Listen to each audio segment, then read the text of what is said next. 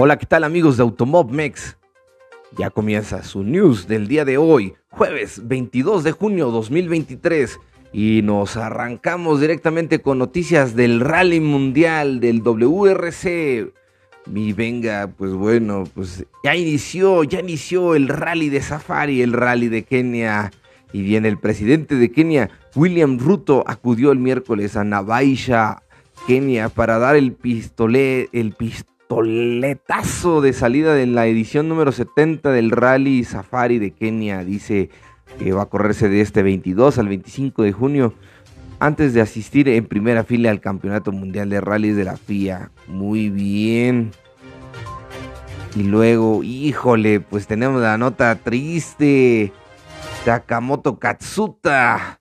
Ahora sí que sorprendido por el vuelco en el safari. No, hombre.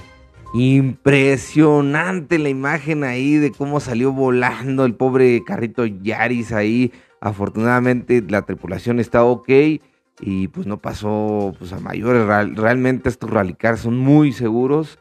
Pues, en algunas ocasiones ya sabemos, ¿no? Porque este año tuvimos ahí un accidente fatal, pero bueno, afortunadamente Takamoto la supo librar y admite que su vuelco durante el checkdown del miércoles por la mañana en el Safari Rally de Kenia lo pilló por sorpresa, pues también a nosotros y vimos esa imagen y nos asustamos completamente, pero lo bueno es que luego, luego ahí la redacción decía tripulación, ok. Y bien, en otras noticias, llegará la lluvia emocionante emociones garantizadas en el rally de rally de, en el rally safari de Kenia. Bueno, si va a llover, lo leerás en serio, es algo real. Ocurrió el año pasado y el anterior es solo una de las muchas maravillas de los rallies en África. Ay, no, hombre, pues, si así en seco salió volando Takamoto, no, hombre, pues esperemos que en lluvia no sea una cosa tan difícil. Y en otras noticias aquí de la WRC, dice Cacto, estrella de la WRC2, busca el doblete en el Safari. Kajateisan Kachagatnawich Dice, comienza el rally de Safari Kenia esta semana. Dice, como un favorito a la victoria del WRC2 tras haber triunfado en el clásico africano hace 12 meses. No, pues a ver qué tal le van a estos polacos. ¿Son polacos? Sí, ¿no? Amigos, ahí ayúdenos. Si no, van a decir luego, ¡eh, no son polacos! Les encanta, les encanta, pero bueno, pues aquí es lo que nosotros vemos y obviamente, pues eh, también está su opinión, muchachos, pero bueno, les encanta, les encanta ahí nada más estar. Pero bueno, aquí estamos nosotros también y no vamos a parar, muchachos. Y bien, este, este día pues se va a correr ahora sí que nada más la etapa 1. Entonces allá, el horario de allá de Kenia es a las 2 de la tarde, que ya deben de estar más o menos corriendo a esta hora aproximadamente los rally cars ahí por el Serengeti, bueno, no es cierto, por el, Safari ahí en Kenia. Y bien, pues, ¿quién va liderando la competencia después de este Shakedown y lo que es la etapa ahora del Super Especial 1, Super eh, se llama? Pues hoy Tanak le lleva una ventaja de punto un segundos a Sebastián Oyer y le lleva 2.4 4 segundos a Kyler Vampera y le lleva 2.7 a Thierry Nubil, 3.3 a Elfin Evans, 4 segundos a Esape Kalapi y 5 segundos a Katsuta Takamoto. Bien, pues aquí vamos con Oitanak. Venga, Oitanak y Lubet. Lubet del otro Puma. Pues van octavo ahí con 8 segundos de diferencia. Y a un segundo de él, en un Rallycar 2 va Oliver Solberg liderando con 9.7. No, hombre, y hay otro Rally Puma 1. Otra vez está el, el, de Grecia, el Cerderis. Ese corrió aquí en México y otra vez se subió allá el loco en Safari Kenia. Hijo de su Mauser. hombre, a ver cómo nos va los de Ford Puma. Y en otras noticias, este fin de semana se corre, ya saben, se corre el en la E-Prix, en la Fórmula E, el E-Prix de Portland, inicia en una hora y once horas. No se lo pierda, se va a poner buenísimo. Ya está lista. ¿Y qué? ¿Cuál es el ahora sí como les puedo decir? ¿Qué va, qué va a haber?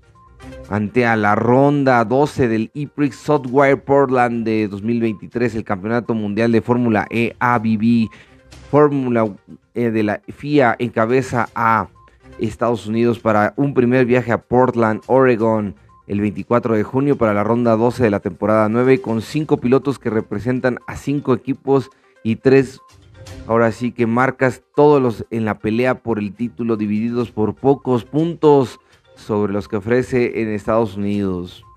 La Fórmula E está haciendo una sexta visita a los Estados Unidos de América, esta vez en Portland International Raceway, por primera vez ya que el campeonato se traslada a Oregon después de cinco viajes previos y diez carreras en total en el barrio de Red Hook eh, de Brooklyn y Brooklyn Street Circuit en la ciudad de Nueva York. Bueno, pues ahora tenemos Portland, Motherfuckers.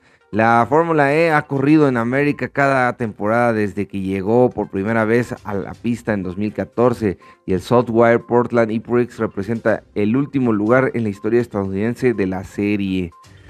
Desde Miami hasta Long Beach y la ciudad de Nueva York, la Fórmula E ha introducido las carreras eléctricas de clase mundial en todos los rincones del país con rumbo a Portland Ecológico. Dice en el noreste del Pacífico, el campeonato está listo para presentar un conjunto completamente nuevo de fanáticos potenciales a la serie líder mundial de carreras eléctricas, así como su impulso por la tecnología EV limpia y sostenible.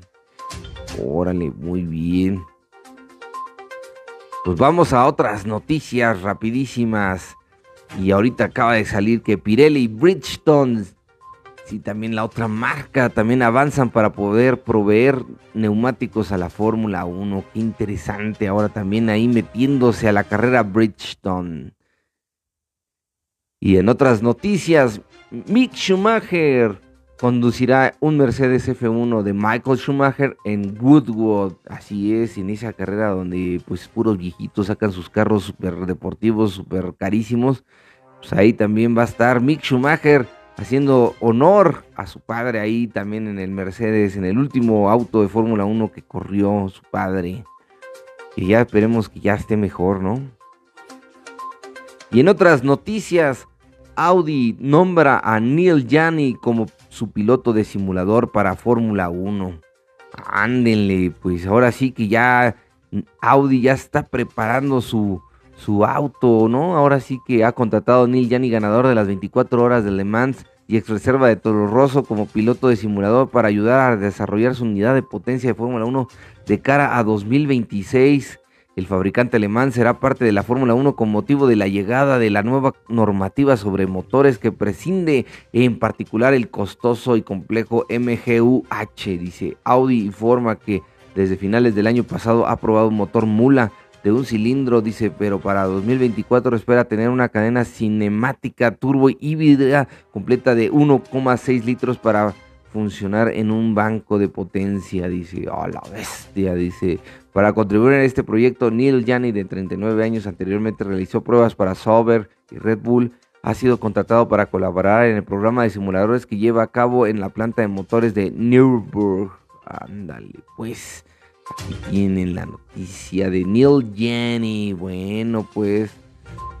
Túnel de viento indica que Aston Martin es tan rápido como Red Bull en esta noticia. Pues ahora sí que indica que el sitio web Automotor y un Sport afirma que si el equipo entiende cómo configurar el coche correctamente puede vencer al equipo de Milton Keynes. Dice que Aston Martin ha dado un salto de desarrollo de la temporada 2022 a la, a la 2023 porque pasó de frecuentar al fondo de la tabla de constructores, ahora compite por el subcampeonato junto a Mercedes y Ferrari, y al parecer el equipo puede igualar a Red Bull, al menos las matemáticas así lo indican, o sea que el, el que alcanza gana. Ándale, pero el que ahora sí la noticia, otra noticia dice, ah, relacionada a lo anterior, dice Horner, comenta el de Red Bull, el, jefe del equipo de Red Bull, dice, debe de ser frustrante para Vettel ver tan fuerte a Aston Martin. Dice, Sebastián Mentel anunció que en 2022 sería su último año en la Fórmula 1, aparte de algunos resultados sobresalientes el, alemán no tuvo mucho éxito en Aston Martin, pero según Christian Horner, también es gracias a él donde llegó el equipo de Lawrence Stroll. Sí, pues sí, se ha de ser muy difícil ser Betel en estos momentos y decir, chin, ahí estaría yo, ahí estaría yo. Y en el auto de Aston Martin, aquí estarías, güera. bueno, pues vamos a otras noticias. Vámonos, vamos directamente a Soy Motor. Y hay una nota curiosa, curiosa aquí en Soy Motor. Dice que el único coche que se hundió junto al Titanic fue ese Renault de, de 1912. Y se nos hace curiosa esta noticia porque yo creo que la sacaron por lo del submarino extraviado, hijos de su híjole. Dice que el modelo francés sigue junto a los restos del barco desde el hundimiento de hace 111 años. El valor de esta unidad es incalculable. Muchos lo recordarán por la famosa escena de amor de la película, ahí donde se subieron pues este Jack y Rose se subieron ahí, la famosa mano ahí como este pues en la, en la, ¿cómo se dice? en la ventana llena de vaho, pues ahí el escurrimiento, ¿no? Del amor y de la pasión. interesante ha de, ha de ser tener pasión en un Renault de 1912. Pero ustedes qué van a saber, chamacos, si nunca tuvieron pasiones en un Chevy C2 del 2005. Eso sí era, era organizarse para tener pasiones. Bueno, pero no les digo más, porque si no, luego se van ahí a emocionar este miércoles, ah, jueves, que ya. Y vámonos, dice Hamilton, quiere batallas muy reñidas con Verstappen y Alonso. Sería una locura, dice el, el, podio de Canadá junto a los tres campeones del mundo que militan en la actualidad de la parrilla de la Fórmula 1, Verstappen, Alonso y Lewis. Un podio que Hamilton confía que se repita más veces a lo largo de la temporada y asegura que una pelea sea reñida y limpia. Dice, bueno, pues ok, ok. También nosotros lo queremos ver, Hamilton. No creas que tú también. Y también queremos ver ahí a Checo Pérez también haciéndoles mosca a ustedes también, ¿no? Ya sabemos que Checo no es campeón, pero pues también tiene, tiene con qué. Y la queso, dice, ¿no? Bien, amigos de Automomex, pues esto ha sido todo por hoy. Les agradezco mucho que nos hayan acompañado el día de hoy. Les mando un beso enorme ahí en la zonita de Hamilton. Y recuerden seguirnos en nuestras redes sociales y en nuestra página www.automobmex.com. Yo soy su amigo Ricardo Bañuelos y en nombre de todos los amigos y colaboradores de Automobmex les doy las gracias por seguirnos. No olviden compartir eh, todo el, con el contenido para que sus amigos ya no les guste tanto el fútbol, ya no les guste tanto el base, sino también ya les gusten más las carreras. Es el mejor momento del mundo, ahora mundial, para un mexicano seguir el automovilismo. Estamos en la época de oro y no olviden que se los dije. Estamos en la mejor época, en la época dorada del automovilismo. Hay muchos exponentes mexicanos. También tenemos a Benito Guerra ahí en el Nitro Rally Cross. O sea, también, o sea, no manchen amigos. Este, estamos ahora sí que muy bien y muy pocas veces vamos a ver esta gloria. Yo creo que va a ser muy difícil ver a tantos astros el automovilismo mexicano en el mundo. Así que aprovechen amigos. Así que compartan, compartan, porque ya después no olviden que yo se los dije. Y se los dije. ¿Sale? Nos vemos amigos, cuídense mucho, pásenla lindo, pásenla bonito. Nos vemos. Bye.